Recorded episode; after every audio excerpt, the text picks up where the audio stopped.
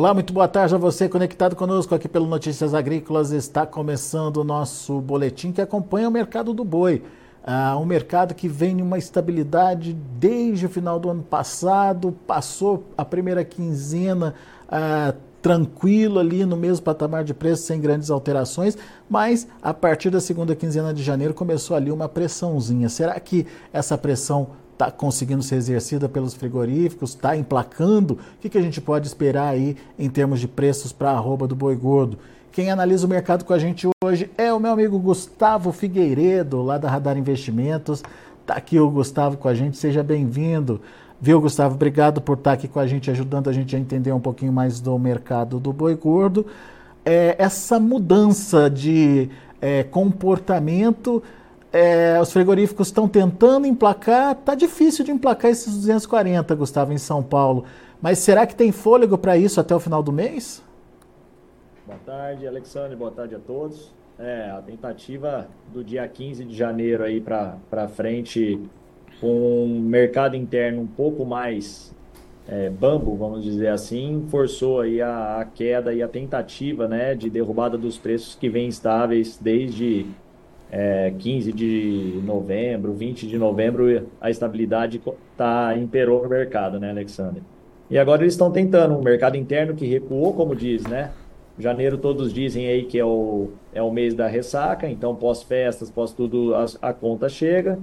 E é normal, como dizem aí os especialistas, dizendo que o janeiro seria o mês de ressaca e foi o que aconteceu. Acertaram e o mercado interno, ele ele se acentuou, né, no sentido de demanda, e os preços de mercado interno que geraram uma pressão, os frigoríficos de mercado interno geraram uma pressão altista, saíram meio que da compra, esperando ver o que vai acontecer aí para a virada do mês, e isso aí ajudou os grandes, as grandes indústrias a, a tentarem também um recuo dos preços que vinham estáveis aí dos últimos meses.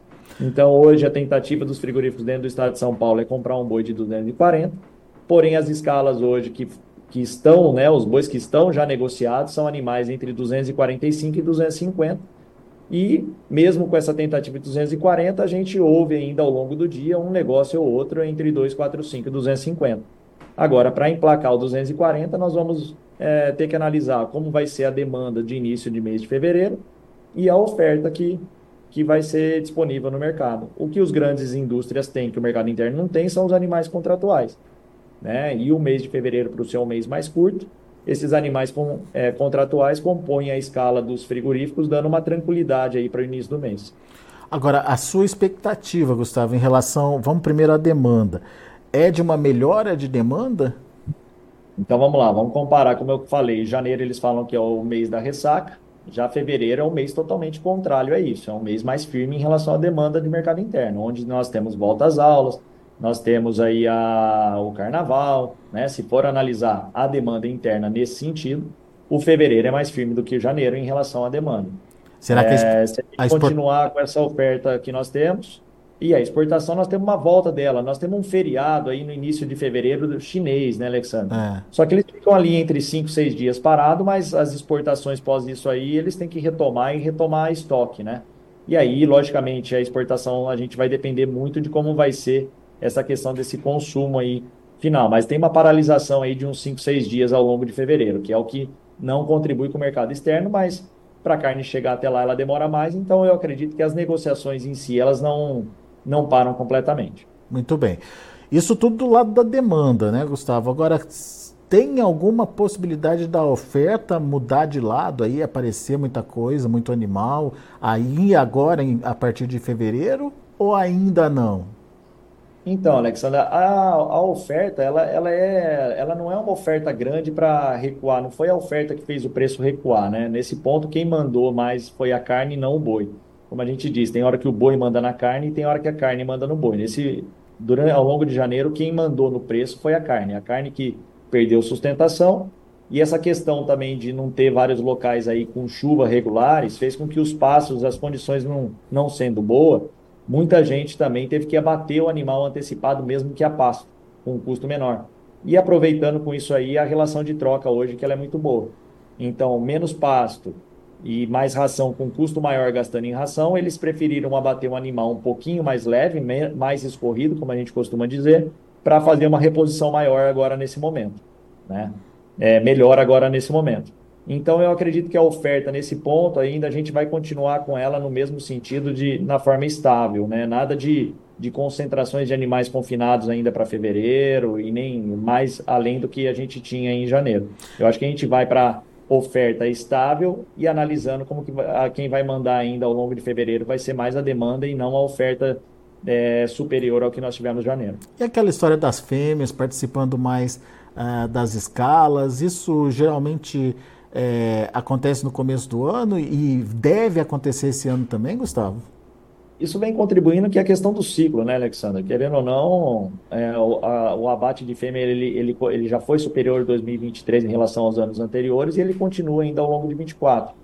E, e para você terminar um animal a pasto, quando a gente fala animal a pasto, é tanto boi quanto fêmea, né? E a fêmea ainda melhora mais ainda, né? Que você pega uma vaca em relação ao preço do boi gordo, ele é muito mais baixo. Mesmo você abatendo uma vaca a 220, arroba 215, arroba, é, uma, é um animal que em muitos casos gera, gera mais lucro do que um animal de, de qualidade, aí um boi gordo, uma, um garrote macho de, de qualidade, né?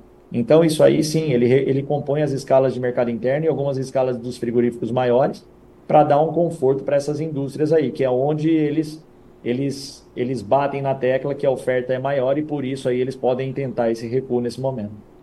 Muito bem. Então, Gustavo, se a gente pudesse resumir, então, até, até o final do mês a gente tem ainda essa tentativa dos frigoríficos de tentar emplacar um novo patamar de preço. 240 é o alvo nesse momento. A partir de fevereiro, a gente conta aí com uma melhora da demanda, ou pelo menos tem expectativa de que isso aconteça. Só que qual vai ser o, o, o papel dessa demanda? Vai é, ajudar a, a, alavancar os preços ou ela só ajuda a sustentar aí nos atuais patamares, Gustavo? Eu acho que é exatamente o que você colocou. A última, a, o último, a último fator é a questão da estabilidade. Aí continuaria na estabilidade de 245 a 250 para compor as escalas quando necessário, Alexandre. É, né? Aquele, aquela pontuação que nós tínhamos de um boi acima de 250, com uma, uma falta só se acontecer algum outro cenário diferente, algum outro fator diferente ao longo desses meses. Mas eu acredito que nós, se a gente tiver uma demanda, essa demanda voltar e o mercado interno voltar a pagar com mais gás, com mais vontade, aí 240, 245, o boi novamente estabiliza e aí a gente volta a ter preço novamente aí para um mercado mais que geral entre 45 e 250. Agora, salientando, logicamente que o boi já está na escala, mas esses bois que estão na escala, sendo ele é, a compra de spot ou sendo ele o contratual, são animais todos acima de 245 no estado de São Paulo. É. Né? Eles não conseguiram ainda é, estabelecer um, uma pressão baixista no mercado. E eles tentaram isso também, a indústria tentou isso na virada do mês de dezembro para janeiro não conseguiu, tiveram que voltar a pagar aí 45 250, em nenhum momento esses preços saíram do radar, e tanto que alguns estados vizinhos como Minas, ele é mais forte hoje do que São Paulo. Minas, para você vender um boi de 250 até semana passada, ele era muito mais fácil do que dentro do estado de São Paulo. E isso aí também contribui para a estabilidade maior dentro aqui do estado, onde o animal de Minas não vem para São Paulo para ser batido. Em alguns casos até tem gente comprando garrote em em algumas divisas aqui, levando até para Minas, porque lá Minas estava com preço maior que São Paulo. Logicamente que a gente sabe que quando isso ocorre, isso ocorre por um período muito pequeno de tempo, né? Não, não tende a ser, a ser a base da negociação ao longo do ano. Só para a gente entender, Gustavo, esse atual patamar de preço remunera o pecuarista? Isso, esse é um ponto importante, Alexander, porque se a gente analisar a reposição, logicamente que ela está boa frente aos anos anteriores, né? Hoje a gente compra um gado abaixo ou igual ao preço boi gordo, sendo que quando num período de muita alta, como a gente viu, a gente sempre compra ele com ágio, né? Comprava reposição com ágio. Hoje já não existe esse ágio. Porém, Alexandre, se a gente for no, no geral, quando o pessoal precisa comprar volume, né? Repor volume de animais, o 200, nós estamos falando para São Paulo aqui, região de Minas. O 250 ele remunera ainda, né? Ele há uma remuneração, há uma margem ainda. É, a questão da queda do, do, dos grãos nesse momento ajudam a melhorar essa margem, né? O milho caindo do patamar máximo que atingiu aí duas, três semanas atrás, é, ajuda. Agora, quando a gente vem para 240, a margem aperta bem e a 230 a margem zera ou vira até negativa, Alexandre. É. Então, com certeza, se essa queda se intensificar nesse momento, aí a leitura também para um maio com safra, março, março e abril já a mesma seca vindo aí, eu não sei se, se aí a gente vai ter um volume de animal é, com, em concentração aí. Né? Então, logicamente, não sei qual é o período, mas em algum momento isso reflete lá na frente se essa, se essa queda da arroba se emplacar bem nesse momento onde está todo mundo fazendo as programações para fechar o animal para o primeiro giro, né? Tem gente que não tem o animal confinado ao longo do ano, logicamente nós temos gente que está fazendo janeiro, fevereiro, março, abril, não muda, mas aquele que tem só dois ciclos é agora que ele começa a fazer a conta. E fazendo a conta de comprar o animal agora, para confinar ele para abate em novembro, é, em maio, é, junho, julho, a hora que a gente já olha o mercado futuro, a margem foi embora. Muito bem. Boa, bela análise, Gustavo. Muito obrigado, meu amigo, mais uma vez por estar aqui com a gente e ajudar a gente a entender mais o mercado do boi gordo. Volte sempre. E eu agradeço sempre o convite, Alexandre. Um grande abraço e uma boa semana a todos. Grande abraço para você. Até a próxima. Tá aí, Gustavo Figueiredo, do Radar Investimentos, analisando o mercado do boi aqui para gente. É, temos, portanto, até o final do mês uma tentativa né, de mudança de patamar de preços por parte dos frigoríficos. Frigoríficos aqui no estado de São Paulo tentando emplacar 240. É, até então o mercado vinha trabalhando entre 240 e 250 reais por arroba. É, aparentemente ainda não emplacou, mas as tentativas continuam porque as escalas de abate seguem é, avançadas aí é, de 10, 13 dias pela frente. Ah, no entanto, o Gustavo acredita que fevereiro é um novo mês, uma nova virada de chave, e daí o fundamento que vai é, trazer uma dinâmica diferente aí para o mercado seria a demanda. Demanda com a volta às aulas, demanda com o carnaval, enfim, isso poderia é, fazer com que o mercado voltasse a ficar firme, consistente, talvez nem avançasse mais nos preços não, mas tirasse aí de mente, pelo menos momentaneamente, esse, esses 240 reais aí é, dos frigoríficos. Vamos esperar para ver.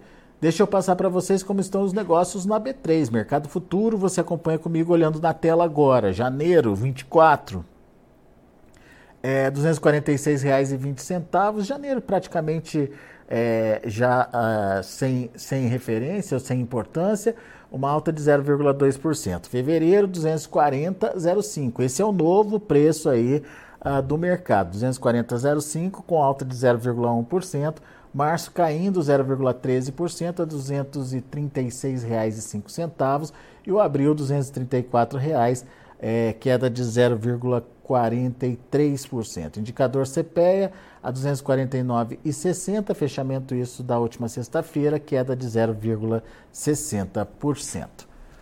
Muito bem, são os números do mercado do boi gordo. A gente vai ficando por aqui. Agradeço muito a sua atenção, a sua audiência. Obrigado pela audiência, você que está nos acompanhando agora pelo YouTube. Não se esqueça de fazer a sua inscrição no canal, não se esqueça de deixar seu like.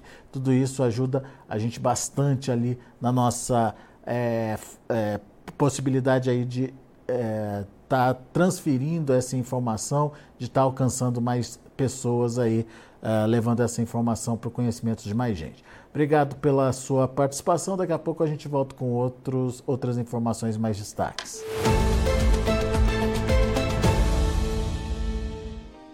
Se inscreva em nossas mídias sociais. No Facebook, Notícias Agrícolas. No Instagram, arroba Notícias Agrícolas. E em nosso Twitter, arroba Norteagri. E para não perder nenhum vídeo, não se esqueça de nos acompanhar no YouTube e na Twitch Notícias Agrícolas Oficial.